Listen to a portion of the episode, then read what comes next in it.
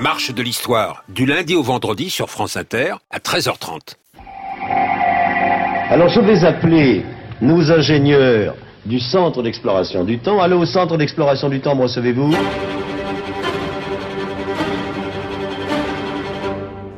Aujourd'hui, Jean Mallory, venu du fond des temps.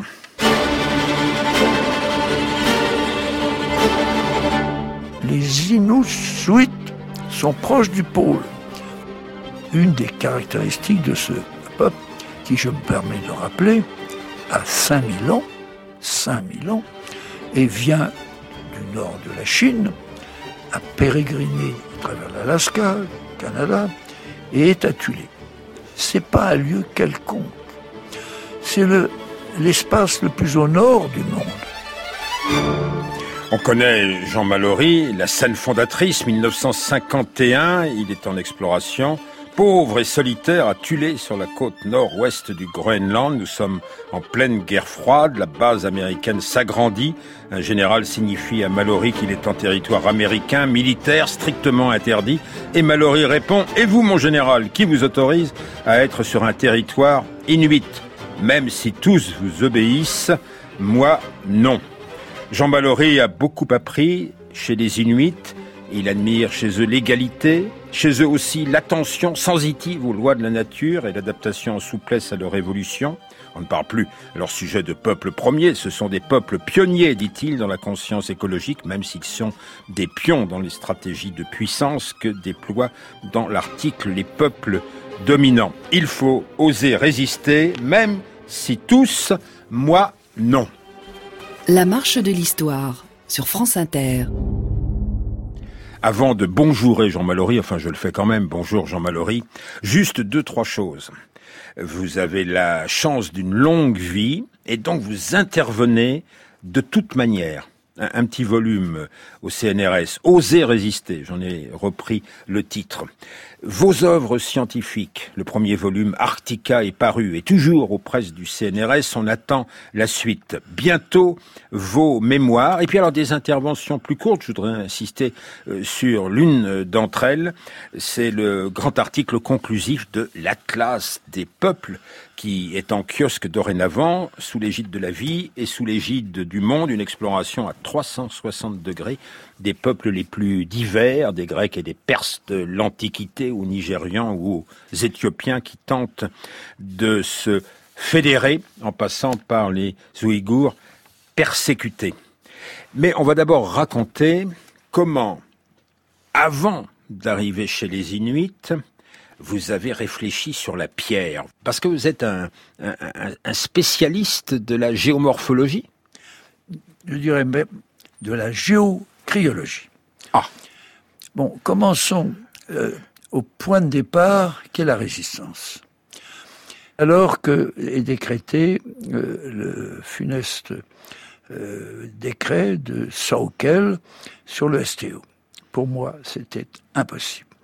C'est hors de question pour moi. Donc, a commencé une vie différente et euh, à la fin de la guerre, je me suis posé une question, qu'est-ce que je fais? Et ma voix, je l'ai découverte dans le Muséum d'histoire naturelle en regardant au microscope des pierres dans une coupe. J'ai vu des circonvolutions, c'est complexe, c'est le quartz, c'est les minéraux, c'est l'origine du monde. Donc, c'est une, c'est une réponse à la question et j'avais le sentiment, ayant compris l'indignité de toute cette euh, orientation, soumission de l'Occident et de l'Europe à un régime effroyable, ce régime nazi, qu'il fallait procéder à une nouvelle éducation chez les primitifs. Et c'est ainsi que vous partez d'abord dans des expéditions qui sont organisées par les expéditions polaires françaises et que Ensuite, c'est votre goût. Vous vous retrouvez dans la solitude et la pauvreté au Groenland en 1951. Nous faisons route vers le nord. Le Force a tourné son étrave vers le Groenland. Un désert de glace de 2000 km de long, de 800 km de large, de 3000 mètres d'altitude, où l'hiver, le thermomètre marque moins 60 degrés, un des lieux les moins connus du monde.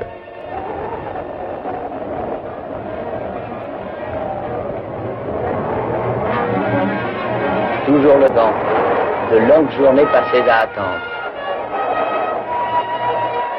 Et au Groenland, les pierres qui parlent peut-être, et les animaux qui se pressent sur votre flanc. J'ai eu pour maître Emmanuel de Marton. C'est le fondateur de la géographie moderne. C'est lui qui m'a tourné vers, qui m'a invité à me rendre comme géographe physicien au Groenland. De Marton nous enseignait la précision. La géographie générale, s'il vous plaît, c'est pas simplement l'érosion, la pénéplanation, un discours académique. Non. C'est aller plus loin. Donc, d'essayer de comprendre dans la pierre ce qui fait qu'elle a des vertus.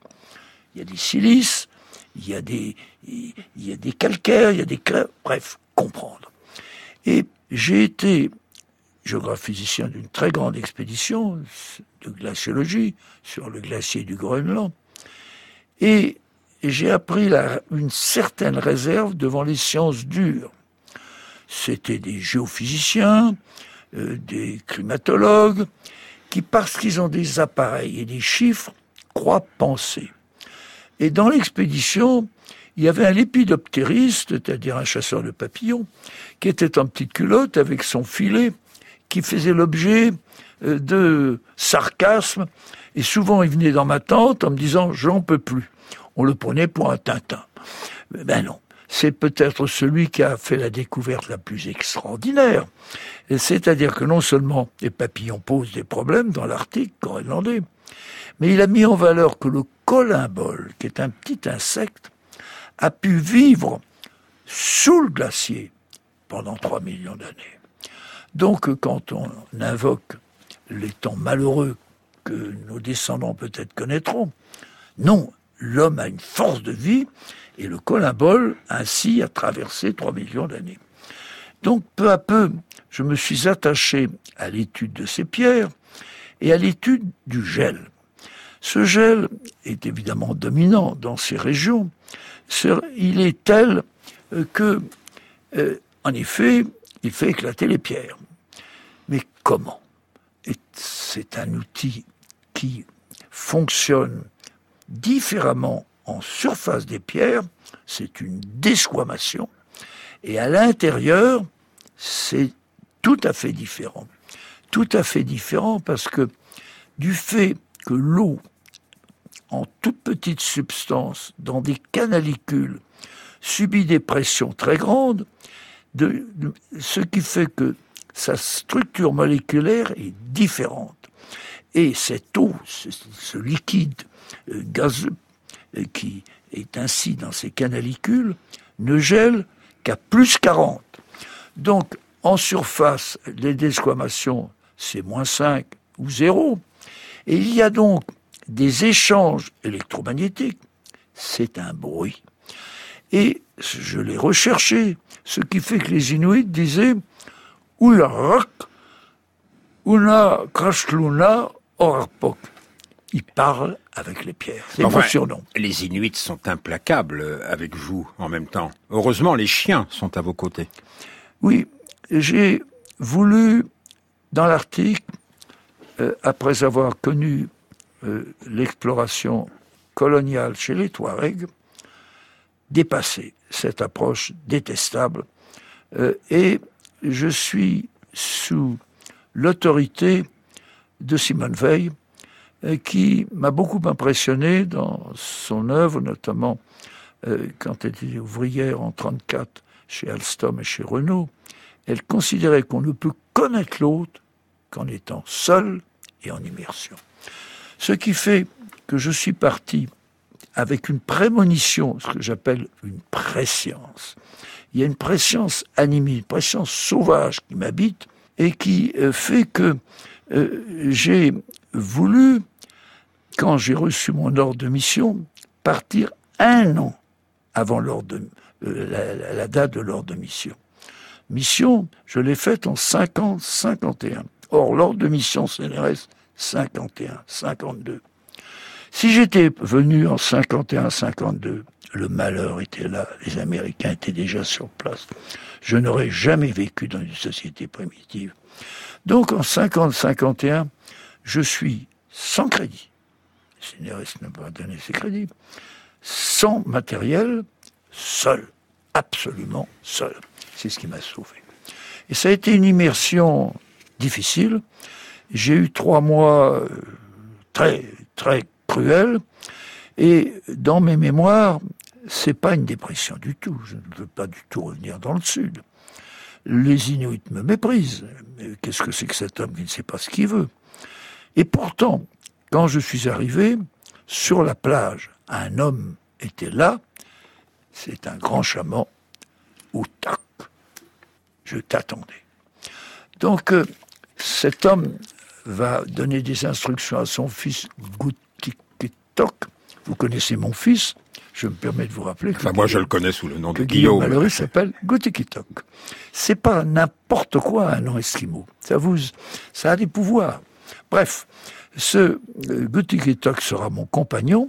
Sa photographie est celle de la couverture des derniers rois de Tulé. Il a des lunettes d'os.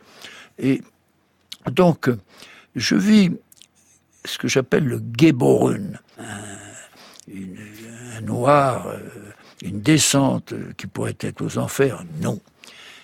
Je suis en train d'être enceinte de moi-même, le vrai Jean Mallory, que je ne connaissais pas. Et les Inuits me l'ont dit. Tu es jeune, j'avais pourtant 28 ans. J'avais fait de la résistance. J'avais été euh, euh, compagnon de, des expéditions polaires. Non, les Inuits m'avaient dit, tu n'es pas encore un homme complet. On va te l'apprendre. Et c'est ainsi que, au cours de ces trois mois, je, ce, ce, ce, ce, inconnu, paléolithique, a dû faire un voyage initiatique que je ne comprends toujours pas. J'étais seul, j'avais à rejoindre, de par ma volonté, un sage qui était à 150 km. C'est la nuit, il fait moins 30, moins 20, moins 30, et j'ai mes chiens. J'ai un traîneau. Je n'ai jamais conduit un traîneau de 4 mètres, des chiens qui sont à 7 mètres, et qui sont de vrais animaux sauvages. Et étrangement, je vais être adopté par Papa. Papa va être mon maître, deuxième chaman. Il a tout compris. Le chien a été pour moi, ce leader, euh, a été incontestablement mon compagnon le plus intime. Ceci va si vrai que lorsque par la suite euh, euh, la chaîne, il y a toujours une chaîne, dans un attelage j'avais euh, 12 chiens, qui comprenaient, je ne parlais que la langue esquimaude. On ne marche pas au fouet, c'est, nous ne sommes pas au cirque, c'est pas à la parole. Une relation. Et cette chaîne, Picouli, a eu quelques shows, une dizaine de shows. Nous sommes au printemps. Je suis maintenant intégré au groupe. Or, ces shows, elle est venue sous ma tente, elle les a mis contre moi, et elle s'est couchée réellement comme une, je dirais, une épouse, la patte sur mon bas-ventre. Et papa, qui était dehors, assistait à cette manifestation, comme si j'étais le père de ces shows. Vous savez, les Inuits ont relation avec l'animal qui est essentielle. Et ceci est dans les mythes, un des mythes clés qui est transmis depuis 4000 ans. Je me permets de dire qu'ils ne savent pas lire et écrire, euh, ils n'ont aucun texte, et de génération en génération depuis 4000 ans, ces peuples ont retenu 200 légendes, Okraluktuara. Et dans une de ces légendes, un chien, euh, je dirais, saute. Une femelle, plus ou moins humaine, c'est ainsi qu'est né l'homme. Le chien est le père des hommes. Un peuple, vous le rappelez dans l'Atlas des peuples qui vient de paraître, La vie, le monde, euh, c'est un territoire, c'est euh, une langue, ce sont des mythes. Votre travail, euh, on ne peut le raconter, Jean Mallory, au long des quelques 31 expéditions que vous avez faites en territoire inuit. Vous avez beaucoup enregistré, vous avez aussi beaucoup filmé. Ceci, c'est un vieux disque Okora 1988, signé Jean Mallory. Nous sommes du côté du détroit de Bering.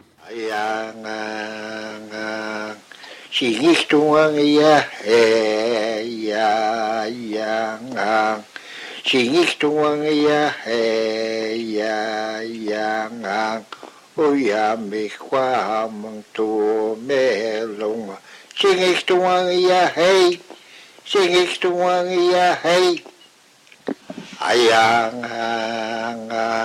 kama kama kama de henge.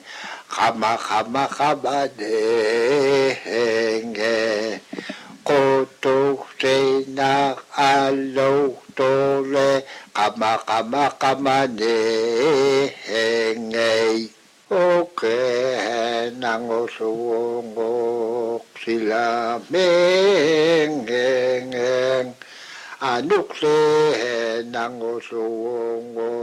La marche de l'histoire, Jean Lebrun sur France Inter. Avec Jean Mallory toujours. Jean Mallory, ici vu par Philippe Torreton.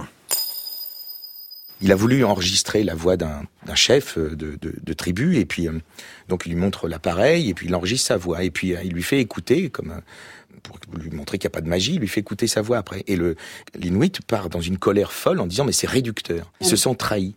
Et lui dit mais non, ce sont les mots vraiment que vous avez prononcés. Il dit non, votre appareil ne prend pas en compte le regard des gens qui m'écoutaient, mon, mon regard à moi, le bruit du vent derrière, euh, les mouvements de, les mouvements de bouche des, des, des gens, etc. Je vivais une scène extraordinaire. Parler pour un Inuit, c'est d'abord enseigner.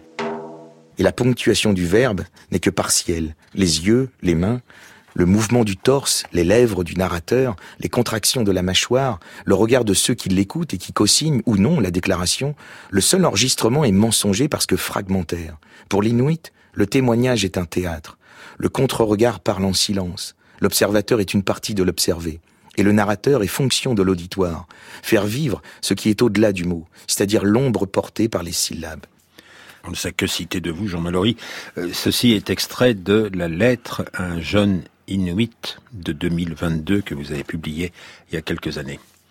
Donc on fait une mauvaise émission là parce que il manque à l'auditeur le regard, euh, l'observation de votre position, euh, accoudé sur la table du studio, les Inuits ont été trop longtemps mal compris. L'exploration était assurée avec un esprit colonial. C'était des grands navires, des officiers de marine, qui allaient voir de temps à autre dans les igloos ces, hommes qu'on appelait des pauvres gens, naturellement euh, peu formés, et une série de idées fausses se sont peu à peu répandues. Vous savez, c'est très fâcheux dans l'histoire d'un peuple que la première connotation soit mensongère. Elle lui colle à la peau. Donc, euh, l'anthropologie en a souffert et continue à souffrir. Et puis, par la suite, permettez-moi de donner un coup de patte à ceux qui est devenu ce qu'on appelle les sciences sociales. Ça me fait sourire. C'est pas des sciences. C'est une exploration difficultueuse. Le moindre couple sait très bien la difficulté de communiquer l'un avec l'autre. Il suffit d'aller à une réunion de divorce. Mais tu ne m'as jamais compris. il y a de ça 20 ans que tu ne m'as pas entendu. c'est un peu comme ça avec ces peuples. Donc, euh, ce que l'on a manqué. Et Lucien Fèvre, qui m'a fait rentrer aux études en sciences sociales, et m'a confié ensuite à Fernand Brodel, qui est devenu maître et ami, m'a demandé de faire dialoguer les historiens, les psychologues et les philosophes avec la géographie physique. Ça, c'était la volonté de Lucien Fèvre. J'ai essayé de faire des comités pour qu'on parle ensemble. Je ne suis pas arrivé à ce dialogue. Brodel m'a souvent expliqué, Jean Mallory, vous voulez que je les oblige à parler entre eux, mais ils ne s'aiment pas. Pire, ils se détestent. Alors, ça ne peut pas fonctionner comme cela. Et donc, euh, il y a là une réforme à faire, profonde. C'est en quelque sorte un remue-ménage dans l'esprit, d'écouter pour comprendre l'autre. Vous avez provoqué un certain remue-ménage en fondant une académie polaire à Saint-Pétersbourg qui formait de jeunes étudiants venus de tous les peuples qui inuits. à les former. Qui continue à les former et que Jacques Chirac, que vous ne détestez pas, a visité en 2003. Dès son arrivée à Saint-Pétersbourg, le président Chirac a filé à l'Académie polaire, cette université ouverte aux jeunes qui appartiennent aux ethnies du Grand Nord. 48 peuples que Jacques Chirac a voulu ici saluer. Et le président d'honneur de l'Académie polaire, le professeur Jean Mallory, en a profité pour lui faire un curieux présent. Je vais me permettre de vous apporter cette queue de cheval, un cheval mâle du nord de la Sibérie, pour permettre au président de la République française, en union avec la Russie, d'éloigner les mauvais esprits. Merci pour ce superbe souvenir que j'emporterai. Saint-Pétersbourg, Luc Lemonnier, France Inter. Les mauvais esprits sont peut-être les intentions des grandes puissances qui veulent utiliser Si peuples permettez- arctiques en pions. Si vous me permettez, j'envoie à Jacques Chirac l'expression de ma pensée très fidèle. Puisque vous parlez de la France sans cesse maintenant, Jean Mallory, j'aimerais que vous le racontiez ce que diable vous faites à Dieppe une bonne partie de l'année. Parce que on vous voit parfois photographier peignant. À Dieppe, je cherche à retrouver cette nuit arctique. Et c'est la raison pour laquelle j'habite face à la mer. Et j'ai mon vélin. Et ces vélins vont, ces, pastels vont paraître. Un éditeur euh, va publier mes 40 pastels de la nuit polaire. Et il se trouve que dans l'Arctique, in groenlandais avec mes chiens, il y a des moments où ceux-ci comprennent que celui qui est sur ce traîneau, c'est-à-dire moi, et je pense aux chiens, va connaître un moment particulier. Donc il s'arrête. Il se met en position assise, les oreilles pointées vers le ciel. Et il ne bouge plus. Et papa, notamment, me facilite ce que on cherche dans une prière, aurait une lévitation, une montée. Il fait moins 30, c'est une nuit polaire absolue, je ressens la mer glacée dans son mouvement, c'est la pulsation de la Terre, mais mon esprit, mon âme va vers ces grandes zones d'ombre. Pour les Inuits, c'est des limbes des morts. C'est peut-être ce qui me est réservé. Je tiens à vous dire que je serai enterré au Groenland. C'est ce qu'ils ont voulu et ce que je profondément souhaite. Car euh, il y a une sorte d'immortalité dans ce monde et il y a un état zen, un état taoïste qui m'habite et qui me permet d'aller plus loin. C'est ce qui fait que j'ai répondu à leur attente lorsqu'avec une craie, j'ai, sur un vélin, commencé à représenter cette nuit. C'est un combat avec le noir. C'est pas noir de Soulage, c'est un autre noir de la nuit polaire, qui est une nuit qui n'est pas mystique, qui est une nuit habitée. Une autre précision. Je suis à Tulé. C'est pas un lieu quelconque. C'est le, l'espace le plus au nord du monde, habité par le peuple le plus au nord, les Inuits. Et ces Inuits sont proches du pôle. Vous savez, je suis le premier homme à être allé au pôle géomagnétique. Parce que je le pressentais au cours de ma exploration cartographique, il était là quelque part. Et ce pôle, il y a trois pôles. Le pôle géographique qui ne bouge pas, 90 degrés. Le pôle magnétique qui, lui, est euh, quelque part dans le nord canadien et qui se déplace vers le nord. Et le pôle géomagnétique euh, qui a été découvert par le grand physicien allemand Friedrich Gauss, qui traverse de part en part la tropopause, va jusqu'en dans l'Antarctique. Il se trouve que ces trois pôles habitent ces Inuits.